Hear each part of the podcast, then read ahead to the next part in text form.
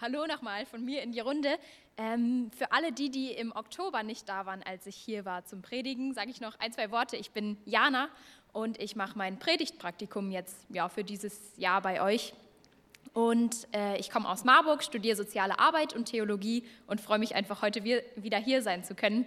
Ja, und bin mal richtig gespannt auf den Gottesdienst. Ich glaube, Christenverfolgung ist echt ein super spannendes Thema.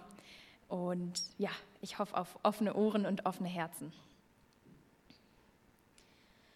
An meinem Arbeitsplatz bin ich in einer leitenden Position. Erst waren alle super nett zu mir, bis ich anfing zu sagen, dass ich Christin bin. Plötzlich befolgten die Leute meine Anweisungen nicht mehr. Eines Tages sagte mir einer von meinen Kollegen, du bist eine Nonne geworden. Heute Nachmittag, da kreuzigen wir dich. Ich versuchte zu lächeln und sagte, weil Jesus da ist, bin ich euch nicht böse. Aber mit jedem Tag wurden sie aggressiver. Und einmal, da packte mich einer von ihnen am Arm und rief, ich werde deine Kinder vor deinen Augen abstechen. Diese Worte stammen von einer ganz mutigen Christin namens Alina. Von ihr werden wir später noch mehr hören. Und Alina hat unsäglichen Hass erfahren. Hass als ein intensives Gefühl der Abneigung und Feindseligkeit. Hass, der als Gegenpol zur Liebe betrachtet wird. Und auch Jesus spricht zu seinen Jüngern über Hass. Er warnt sie nämlich vor einer ganz bestimmten Art von Hass, dem Hass der Welt. Und dazu lese ich aus Johannes 15 die Verse 16 bis 21. Nicht ihr habt mich erwählt, sondern ich habe euch erwählt und bestimmt, dass ihr hingeht und Frucht bringt. Und eure Frucht bleibt auf das, worum ihr den Vater bittet, in meinem Namen er es euch gebe. Das gebiete ich euch, dass ihr euch untereinander liebt. Jesus Christus spricht, wenn euch die Welt hasst, so wisst, dass sie mich vor euch gehasst hat. Wärt ihr von der Welt, so hätte die Welt das ihre lieb. Weil ihr aber nicht von der Welt seid, sondern ich euch aus der Welt erwählt habe, darum hasst euch die Welt. Denkt an das Wort, das ich euch gesagt habe. Der Knecht ist nicht größer als sein Herr. Haben sie mich verfolgt, so werden sie euch verfolgen. Haben sie mein Wort gehalten, so werden sie eures auch halten. Aber das alles werden sie euch tun, um meines Namens willen. Denn sie kennen den nicht, der mich gesandt hat.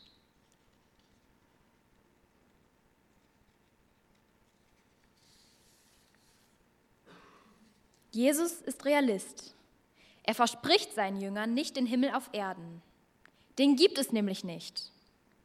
Auch wenn immer wieder Christen mit dem Anspruch auftreten, das Reich Gottes ließe sich jetzt schon hier in dieser Welt errichten. Und auch wenn wir gerade jetzt in der Adventszeit ganz hoffnungsvoll die Ankunft unseres Retters auf Erden erwarten und daraus auch ganz viel Kraft schöpfen. Na klar, wie sehr würden wir es uns wünschen, dass ein echter Glaube an die Kraft des Heiligen Geistes schon hier und jetzt von allem Negativen befreit aber Jesus sieht das ganz anders. Er sagt, dass Jesus Nachfolge immer auch Leidensnachfolge ist. Und das wissen vor allem die Christen weltweit, die um ihres Glaubens willen verfolgt werden. Das hatte Jesus in seinen Abschiedsworten an seine Jünger auf dem Weg nach Gethsemane bereits klar und deutlich angekündigt. Ja, Jesus Nachfolge ist Leidensnachfolge. Und dazu habe ich drei Gedanken mitgebracht. Gehasst, erwählt, gehalten. Gehasst. Jesus weiß in der dunkelsten Nacht seines Lebens, was ihm und seinen Jüngern bevorsteht. Es geht für ihn hinein ins Leiden, in Verhaftung, Verhöhnung, Auspeitschung und Kreuzigung. Hinein in Anfechtung, Einsamkeit, Todesängste und Gottverlassenheit. Und für die Jünger bedeuten diese Stunden schlafen statt wachen, fliehen statt beistehen, verleugnen statt bekennen, verraten statt unterstützen. Die Menschheit lehnt Gottes Sohn zutiefst ab. Und mit Jesus lehnen die Menschen auch seine Jünger und Nachfolgerinnen ab. Bis heute. So hart das klingt, so realistisch ist es zugleich. Jesus nutzt hier radikale Worte.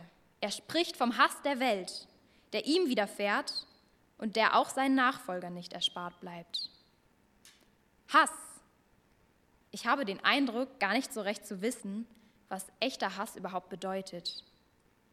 Ich weiß nicht mal, wann ich den Ausdruck zuletzt benutzt habe. Mag sein, dass ich vielleicht die Wurzelbehandlung beim Zahnarzt hasse und dass ich es hasse, wenn die Medien voll von Schreckensnachrichten sind.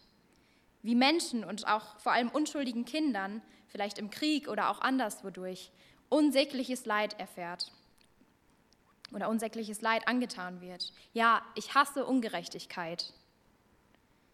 Aber dass mir persönlich echter, tiefer Hass widerfahren ist, das kann ich wirklich nicht behaupten. Vor allem nicht, gehasst zu werden aufgrund meines Christseins.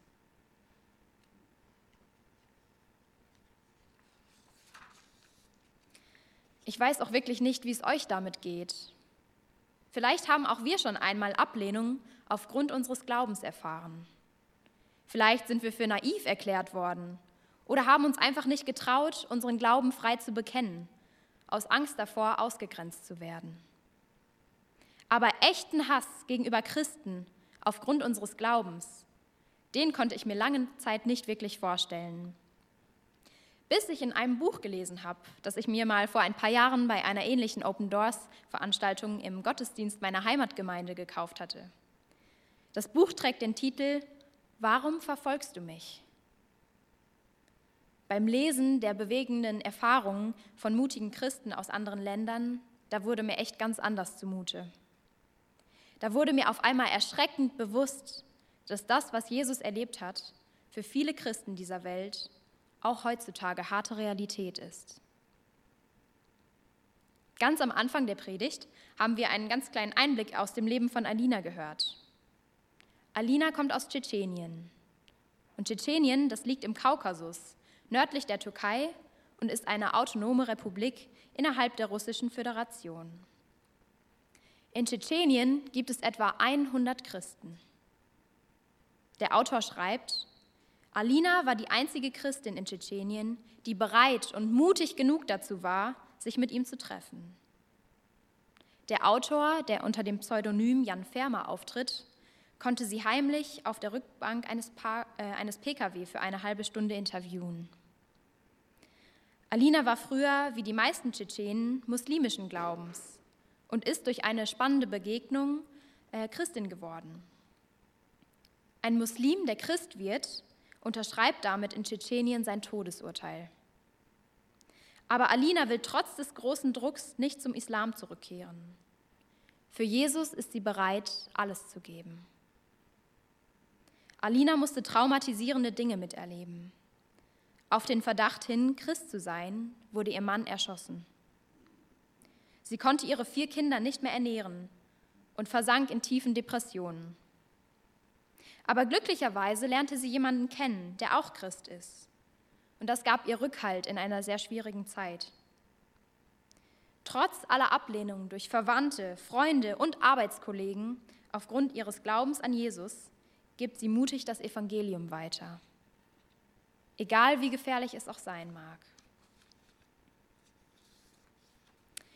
Wir haben anfangs gehört, wie Alina als Nonne beschimpft wurde und wie ihre Kollegen Todesdrohungen über sie aussprachen. Heute Nachmittag kreuzigen wir dich. Einer packte sie sogar am Arm und rief, ich werde deine Kinder vor deinen Augen abstechen. Wie grausam. Aber obwohl Alina solch ein abgrundtiefer Hass von ihren Kollegen entgegengebracht wird, so hasst sie ihre Verfolger nicht.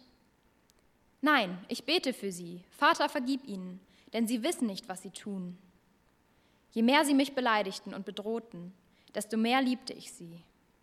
Ich sagte ihnen sogar, ich liebe euch, in euren Herzen seid ihr gute Menschen. Ich bete jeden Tag für meine Kollegen. Wow, starke Worte einer mutigen Frau. Gehasst, ja, Jesus Nachfolge ist Leidensnachfolge. Gehasst, aber wir müssen diesen Hass nicht erwidern. Und dazu ein zweiter Gedanke, erwählt. Jesus sagt in Vers 16, ich habe euch erwählt und bestimmt, dass ihr hingeht und Frucht bringt und eure Frucht bleibt. Jesus beruft in eine Existenz, die Nachteile bis hin zu Verfolgung und Tod mit sich bringt. Er weiß, dass die zwangsläufige Folge, er, ja, die zwangsläufige Folge von dem ist, weil wir Christen nicht mehr in das System der gottlosen Welt hineinpassen. Wir werden zu Außenseitern, weil wir zu dem gehören, der von außen her die Welt im Blick behält. Wer von Jesus erwählt ist, der braucht die Liebe der vergänglichen Welt nicht mehr. Der braucht auch nicht mehr die Vergnügungen dieser Welt. Denn Jesus erwählt uns dazu, viel Wertvolleres im Leben zu empfangen. Frucht ist es, was Gott durch uns wirkt und auch das, womit er uns beschenkt. Da handelt es sich um wahre Freude, um wahren Frieden, um wahre Liebe, um echte Werte, um echte Gemeinschaft, um echte Zukunft. Das ist viel besser als alles, was wir in dieser Welt hier finden könnten. Und deshalb lohnt es sich so sehr, von Jesus erwählt zu sein. Trotz aller Nachteile durch unsere Mitmenschen, die Gott ablehnen. Und es ist vor allem vom bleibenden Wert über den Tod hinaus. Und deshalb erschreckt der Tod die mutigen Jesus-Nachfolger nicht mehr.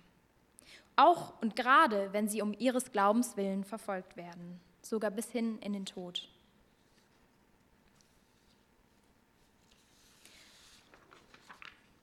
Verfolgung kann dabei als Inbegriff von Leidensnachfolge verstanden werden und Leidensnachfolge als radikale Lebenshingabe, ungeachtet der Konsequenzen, wenn es sein muss im Angesicht des Todes. Dazu erwählt uns Jesus. Und jetzt noch ein dritter Gedanke, ermutigt. Jesus erinnert seine Jünger an das, was er schon mehrfach gesagt hatte. Alles, was mir geschieht, wird auch euch geschehen im positiven wie aber auch im negativen. Wir sind und bleiben untrennbar mit Jesus verbunden. Alles, was er von seinem himmlischen Vater geschenkt bekommen hat, das erhalten auch wir als Kinder Gottes durch den Glauben an Jesus. Dort, wo Jesus geachtet und geliebt wird, werden auch wir Christen geachtet und geliebt. Das erleben wir in der weltweiten Christenheit, wo wir miteinander verbunden sind und uns gegenseitig zu Freude und Stärkung werden. Doch andererseits gilt genauso, dort, wo Jesus verachtet und gehasst wird, werden auch Christen verachtet und gehasst. Das erleben Christen nicht nur in Tschetschenien und Katar, Kolumbien und Afghanistan, derer wir dieses Jahr besonders im Gebet gedenken. Aber wer seinem Herrn treu bleibt, der wird auch gehalten von dem, der größer ist als alle Not dieser Welt. Daran erinnert Jesus seine Jünger, damals und heute. Was für eine Ermutigung. Und jetzt noch ein kleiner Abschlussimpuls zu der Rolle ähm, der Bibel in Alinas Leben. Wie die meisten Christen in Tschetschenien weiß Alina wenig über die Bibel. Sie hat zwar eine Bibel, aber mit wem sollte sie sie gemeinsam lesen und wer soll sie auch noch systematisch einführen? Aber eines weiß sie, dass Jesus Christus jedes Opfer wert ist. Und darum kann sie mit Paulus sagen, Christus ist mein Leben und Sterben ist mein Gewinn. Das steht in Philippa 1, Vers 21. Christus ist mein Leben und Sterben mein Gewinn. Diese Überzeugung zeigt sich in ihrem Verhalten. Sie ist buchstäblich bereit, für Gott zu sterben, wenn dies nötig werden sollte. Braucht man dazu einen starken Glauben? Natürlich. Aber Gott schenkt diesen Glauben, gerade dann, wenn es ernst wird. Das zeigt sich ganz deutlich in Alinas Leben. Und schon früh in ihrem Leben mit Jesus kam sie zur Erkenntnis, dass das, was er verkündigt hat, die Wahrheit ist. Für diese Wahrheit ist sie bereit zu sterben. Sind auch wir bereit, uns von Gott mitnehmen zu lassen, egal wohin der Weg auch führt und egal was uns bevorsteht? Und jetzt noch ein Gedanke zum Nachdenken. Können die Menschen es mir ansehen, dass Christus mein Leben ist und Sterben für mich letztlich nur gewinnen? Oder muss man dazu als Christ in der Verfolgung leben? Der Friede Gottes, der höher ist als all unsere Vernunft, sei mit uns und mit all denen, die um ihres Glaubens willen leiden. Er bewahre unsere Herzen und Sinne in Jesus Christus, unserem Herrn.